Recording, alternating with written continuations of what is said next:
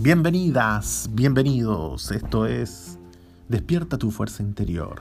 Continuamos con la lectura de Soluciones Espirituales de Deepak Chopra y continuamos con algo que quedamos pendiente, que el título estaba asociado a El problema es ser gay.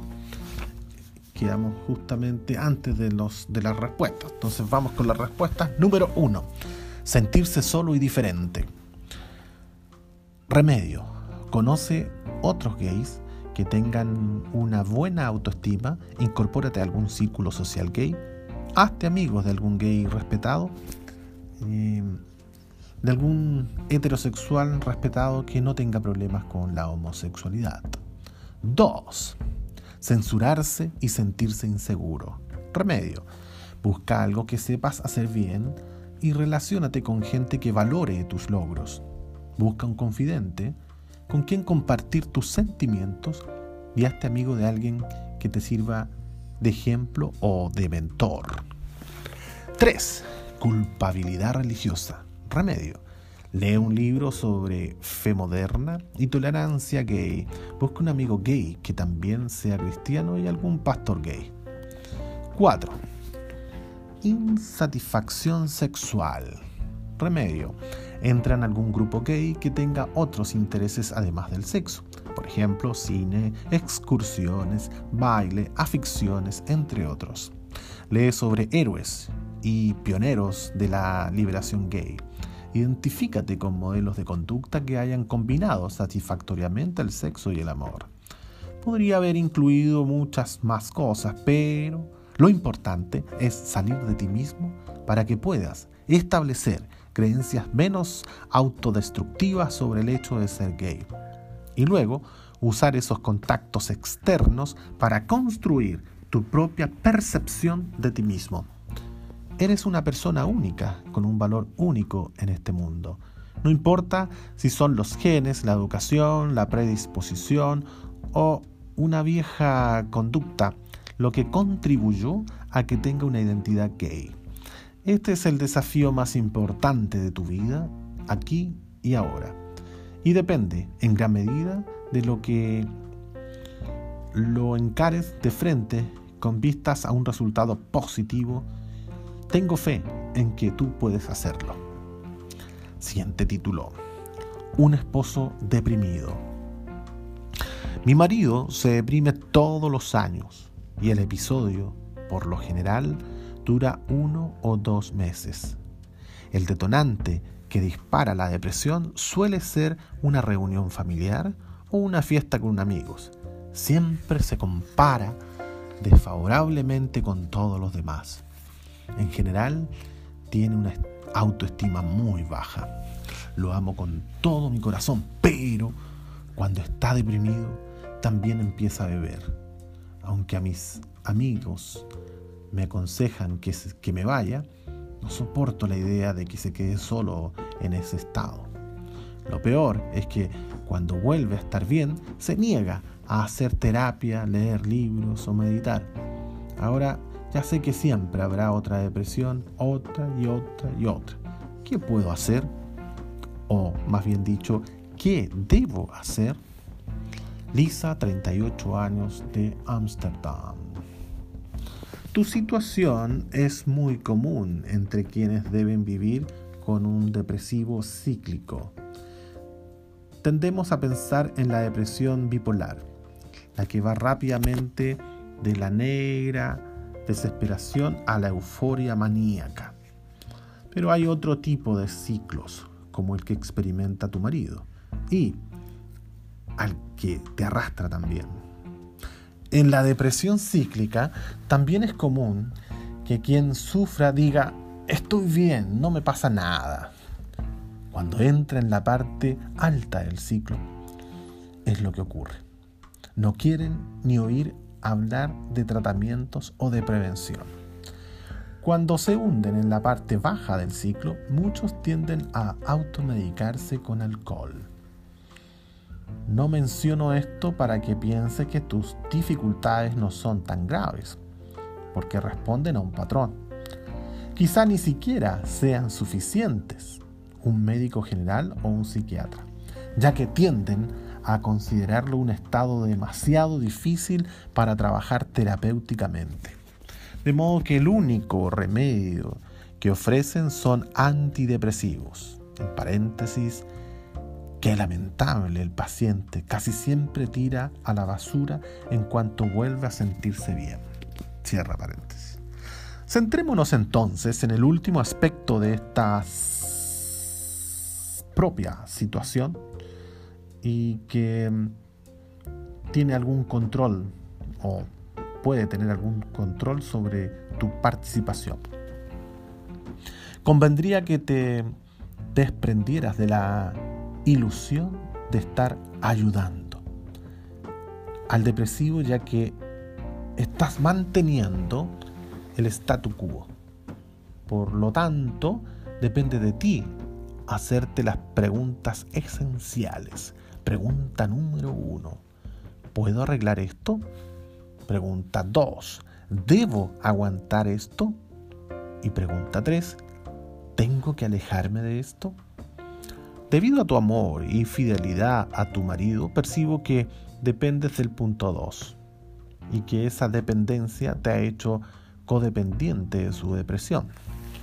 No digo que seas lo que hace posible que vuelva a afrontar la vida, sino más bien que te has adaptado a sus necesidades y la adaptación solo llega hasta allí. Por eso temes el siguiente incidente y cada vez te agotan más.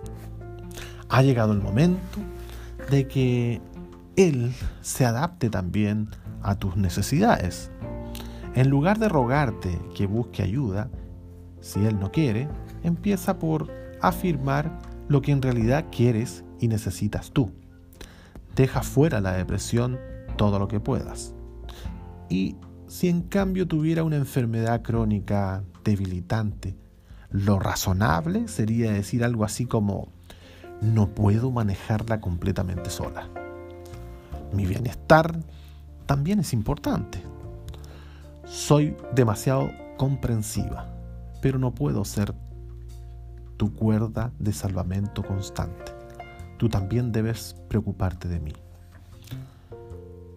Quiero relacionarme con la parte de ti que no está enferma. Ayúdame, por favor. No puedo más con toda esta negación. Tenemos un problema en común. Una vez más que hablemos del problema y empecemos a ser honestos sobre este, debemos trabajar juntos como pareja para encontrar la solución. Esa solución deberá alivianarnos a ambos. Espero que comiences a ver que tu adaptación ha llegado demasiado lejos para tu propio bien. No coincido con tus amigos que te dicen que te vayas. En paréntesis, aunque espero que tengas tiempo para ti misma, aparte de este problema, tus amigos tienen razón en que te mereces una vida. Paréntesis, cierra. Quiero que reivindiques tu vida con tu marido, no sin él. Tiene que haber un equilibrio. Y ahora mismo la balanza parece favorecerlo demasiado a él y su forma de vida. Siguiente tema. Un vago Dharma. Mi problema es un hijo de 18 años que crece que no tiene que trabajar ni estudiar dice que solo quiere ser y que cuando menos haces, más se hace. ¿Qué podemos hacer mi marido y yo para inspirar a nuestro hijo a darse cuenta de que debe hacer algo para sobrevivir y al mismo tiempo para no ir en contra de sus ideales espirituales? Kathy, 39 años, Moines, Ohio. Me temo que tu dilema despertará un montón de sonrisas compungidas en los lectores. Me, preguntas por un chico mal criado que tiene a sus padres metidos en un bolsillo. A los 18 años, los jóvenes prueban nuevas identidades, las adoptan y las desechan. Solo el tiempo y la madurez nos dirá en qué tipo de adulto se convertirá tu hijo y qué hará con su vida.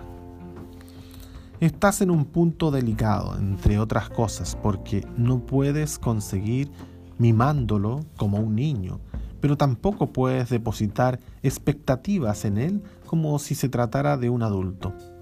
No obstante, trata de moverte en esa dirección.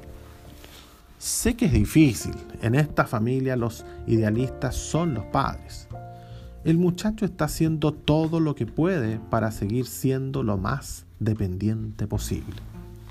Aunque sea, debes informarle de cómo es la realidad de la vida, o estudia o se mantiene a sí mismo. La alternativa es seguir sin llegar a ninguna parte y nadie estará contento con eso. Superpoblación de almas. Siempre me he preguntado cómo se multiplican las almas. Si en realidad nos reencarnamos, ¿de dónde vienen las nuevas almas? ¿Y cómo es que hemos llegado a 6 mil millones en el planeta o más? Sally, de 32 años, Massachusetts. Massachusetts. Te sorprendería saber que esta pregunta surge con mucha frecuencia, en general con el tono de te pillé. Los escépticos dicen, hay el doble de personas en el mundo que hace 50 años. Si todos tienen un alma, y las almas son inmortales, no puede haber más que antes. Por lo tanto, lo de la reencarnación debe ser un error claramente. Me doy cuenta de que lo preguntas sin ironía, así que aquí van mis sinceras ideas. Primero que todo, esta pregunta no cuestiona la reencarnación. Por lo que sé, puede que las almas sean liberadas siguiendo una especie de orden que los seres humanos no logran comprender. Tal vez haya una provisión interminable que sale de un dispensador infinito. Lo único que sabemos es que cada uno de nosotros está aquí haciendo todo lo que puede para solo evolucionar y evolucionar. Segundo, el ego se usa para pensar en términos de yo. O de uno mismo por separado. Pero dejemos por un momento el ego a un lado. El alma es la conciencia más profunda, la fuente del conocimiento. Para mí, conciencia es un singular que no tiene plural. Un lingote de oro puede convertirse en muchos adornos, un fuego en muchas llamas, un océano en muchas olas. Las almas son esquemas de movimiento y comportamiento de una única conciencia, conciencia, tanto si la llamamos la mente de Dios o el útero de la creación. Esta única fuente puede engendrar tantas almas como el universo de lugar de la misma forma que el océano no tiene tantas o no tan pocas olas sin agotarse. Ser plenamente consciente es un estado con dos niveles. Uno se ve a sí mismo como individuo, pero también pertenece a la unidad conocida como mente. El blues de la recesión. Este ha sido el año en que se me vino el mundo abajo. En cuestión de meses, mi marido y yo nos separamos. Nos declaramos en quiebra y perdimos nuestro negocio, una bodega y una destilería. Ahora trato de salir adelante como madre sola en una casa que van a embargar muy pronto. Estoy por cumplir 50 años y ahora mismo me siento completamente perdida.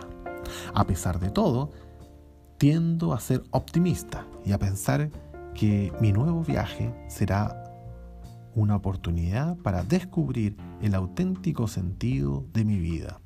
Lo único que quiero es ofrecer un futuro seguro y feliz a mis hijos. caigo bien a la gente y me responde con energía positiva. Sin duda, ¿hay alguna puerta para mí? Mi pregunta es, ¿cómo hago para mantener abierta esta puerta? Sara, de 49 años, UK. Estoy seguro de que tu carta ha llegado al corazón de muchos lectores. Con la recesión actual, muchos trabajadores, trabajadoras mayores que creían estar llegando a la culminación de su vida laboral se encuentran, en cambio, con que está se viene abajo. Apenas están preparados para la pérdida del trabajo, la casa o los ahorros. Todas las redes de protección que nos proporcionamos durante nuestra vida laboral. Para abrir una nueva puerta, creo que debemos, debemos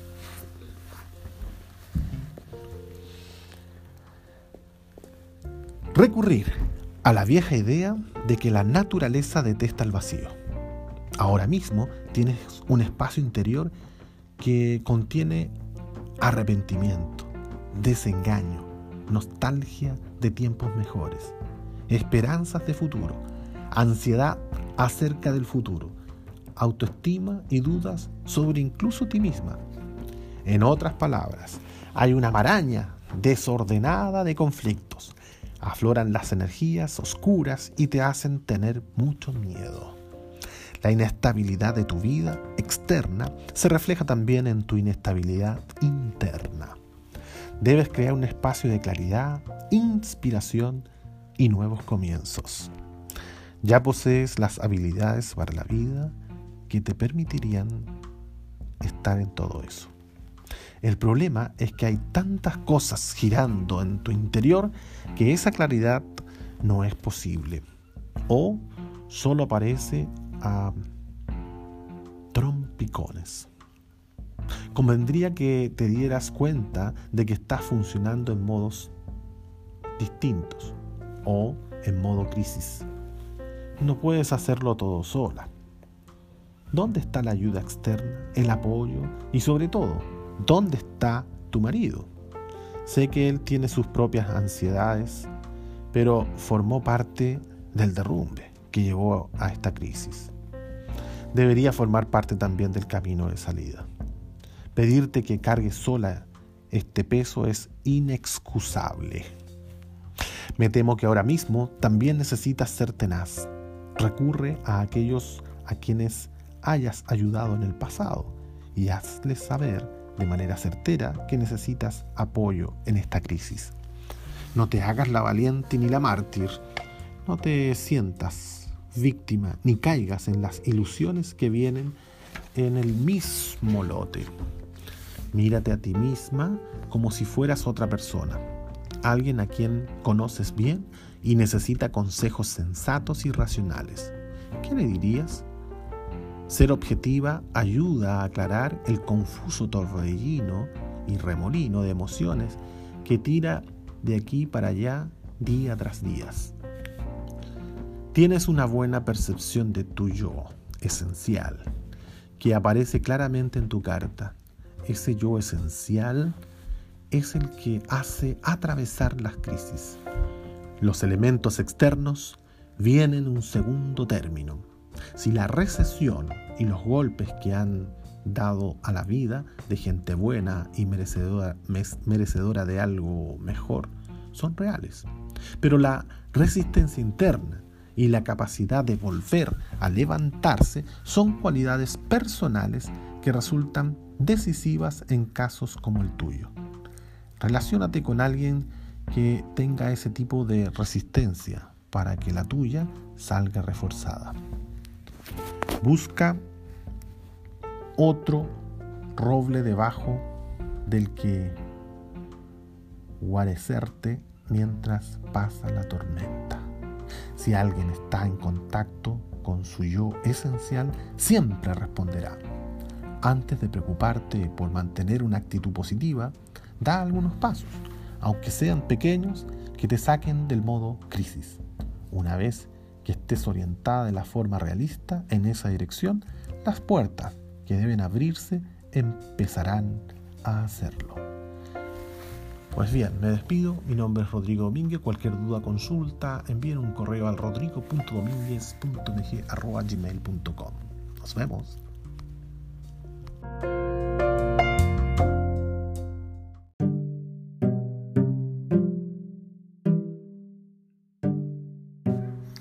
Bienvenidas, bienvenidos a esta primera versión del año 2021, Despierta tu fuerza interior.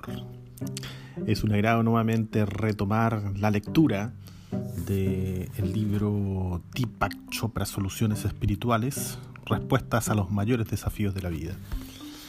Eh, sí, efectivamente estuvimos bien perdidos con mucho trabajo, muchas cargas, pero en fin, estamos acá nuevamente y eso es lo importante. Comenzamos con el título que dice Patrón de abuso. Me he divorciado hace casi cinco años, después de estar casada durante 20.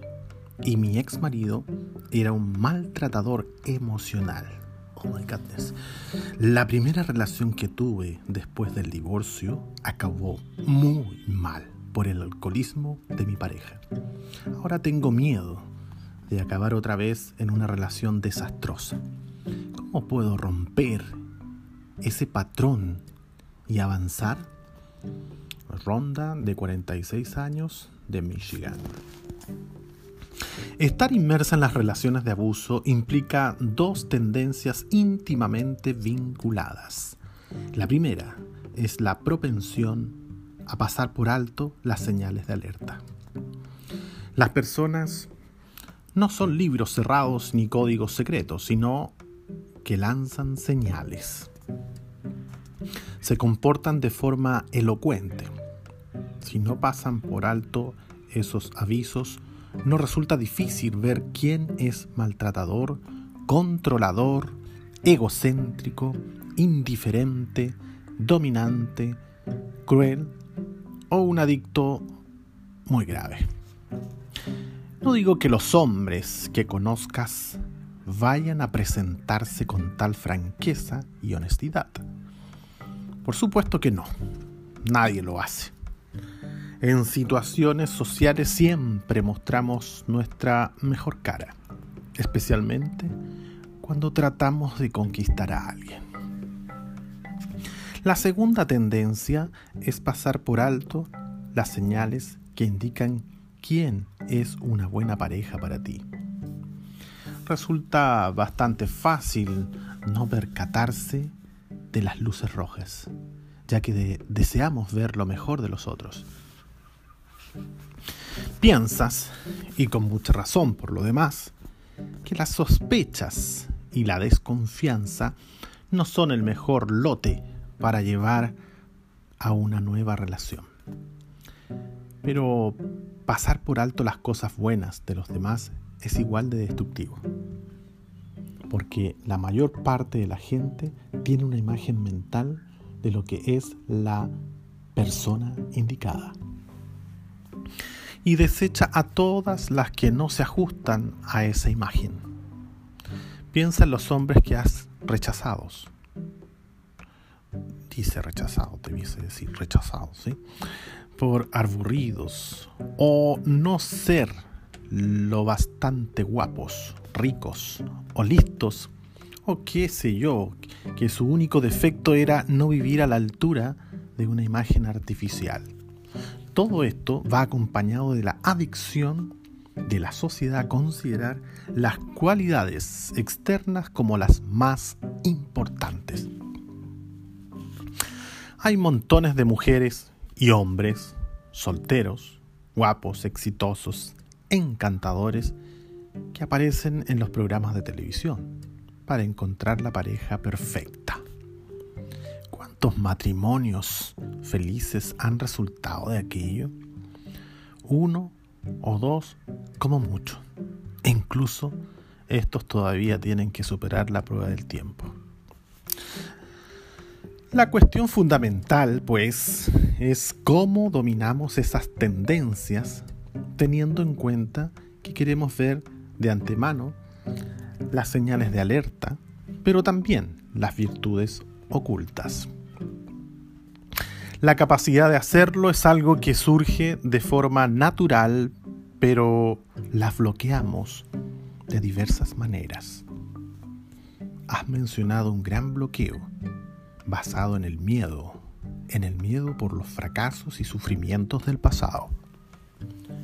Como señaló Mark Taiwan en una oportunidad, el gato que se ha sentado una vez en una estufa caliente no vuelve a sentarse jamás en el mismo lugar, más aún estando fría o caliente. Que es como decir, no puedes fiarte de tus viejas heridas. Debes aprender a abrirte y surgirán nuevas oportunidades. Tienes que aprender a mirar más allá de la imagen arraigada que te impide ver a los demás tal como son en realidad. Siempre una mezcla de bueno y malo. Gran parte de esto es cuestión de ambivalencia. Cuando logramos ver lo bueno y lo malo de alguien, ¿cómo reaccionamos? Si somos maduros, aceptamos lo bueno y toleramos lo malo, pero solo hasta cierto punto. Ser ambivalente no es lo mismo que estar en una relación perfecta. Es un estado de tolerancia.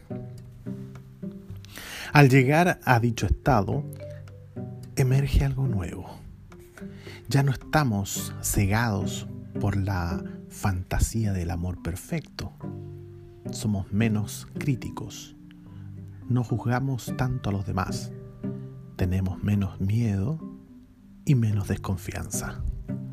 A estas alturas podremos hacer lo más importante, saber qué necesitamos y cómo conseguirlo. La mayoría de las personas están confusas con respecto a lo que en realidad necesitan y por lo tanto buscan en el sitio equivocado.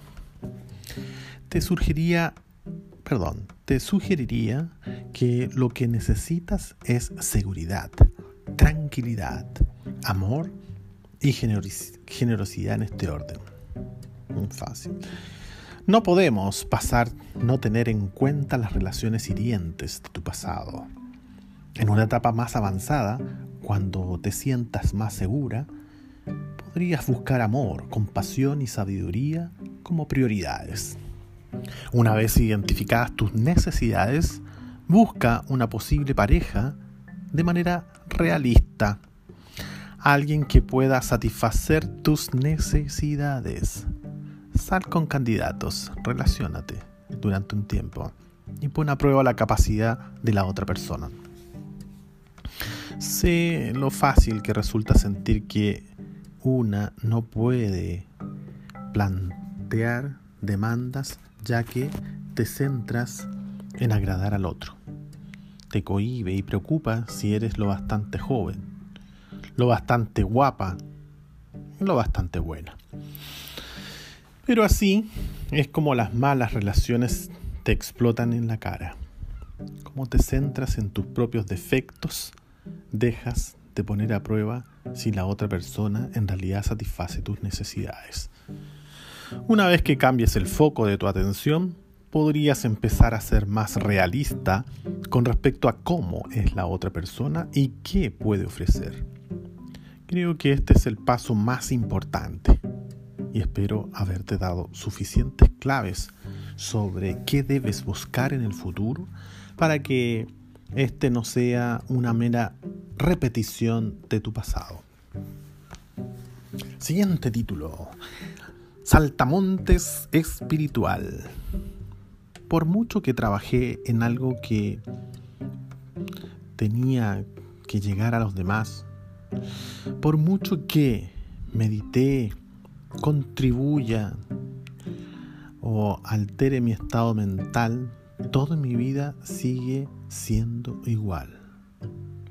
Por mucho que trabaje en algo, por mucho que trate de llegar a los demás, por mucho que medite, eh, contribuya o altere mi estado mental, todo en mi vida sigue, pero sigue siendo igual, siempre lo mismo, nunca cambia nada.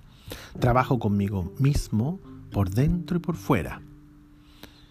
Salud y mente, cuerpo también, pero mi situación no se mueve. ¿Qué me pasa?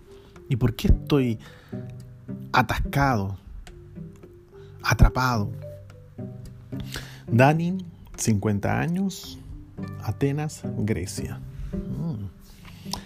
Estás aquejado de un caso grave de superficialidad. Si te pidiera que prepararas una comida, ¿correrías a la cocina? ¿Abrirías los armarios y empezarías a tirar comida por todas partes? Eso es lo que estás haciendo con tu vida. Pareces un pajarillo espantado que vuela de un lugar a otro. El tono de tu carta es de melodrama, limítrofe, con la histeria al borde.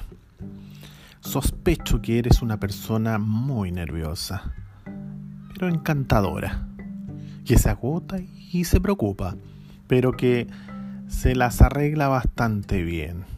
Así que mi consejo es que te pares frente al espejo y decidas cuándo vas a tomarte las cosas en serio. En ese momento te llegará la ayuda y cambiarás. Lo que estás experimentando ahora es prácticamente un cambio constante, pero que te hace perder el tiempo. Por suerte, si es que existe un poder superior, también se ocupa de cuidar a los saltamontes.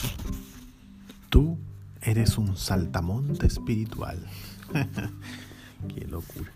Ok, seguimos. Siguiente título. ¿Qué significan mis sueños? Oh, a veces tengo sueños que no significan nada, pero con frecuencia son mensajes. Parecen sueños ligados a cosas que sucederán en el futuro próximo. Cuando sueño con mi hijo mayor, suele ser un aviso para él. Y esto lo ha salvado varias veces. En diciembre soñé con la muerte de cuatro personas al, el mismo día. Esa misma semana salió en las noticias que cuatro obreros de la construcción habían muerto al caer de un edificio. No diría que poseo poderes, pero muy dentro de mis siento que pasa algo real. Está todo en mi cabeza. ¿O tiene un nombre especial lo que me sucede?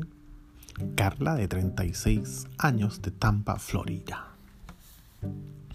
Estoy de acuerdo en que hay algo, pero no siempre es fácil darle nombre. ¿eh? Y es más difícil que los otros crean una experiencia que no han tenido ellos. Los sueños tienen una larga historia, como transmisores de mensajes. Como mínimo, se consideraban significativos y misteriosos. Ahora la balanza se ha inclinado hacia el otro lado y los neurocientíficos tienden a decir que los sueños representan una actividad cerebral confusa y azarosa. Si tus sueños tienen sentido para ti, ¿no es suficiente validación? Yo también tengo sueños, como todo ser humano, con sentido. A veces sirven de estímulo, a la creatividad, otras plasman mis emociones actuales o cosas aparentemente inseguras del futuro. Los sueños por naturaleza son personales e imprevisibles. Los tuyos contienen un elemento premonitorio. Ves o percibes acontecimientos futuros en general negativos. ¿Por qué?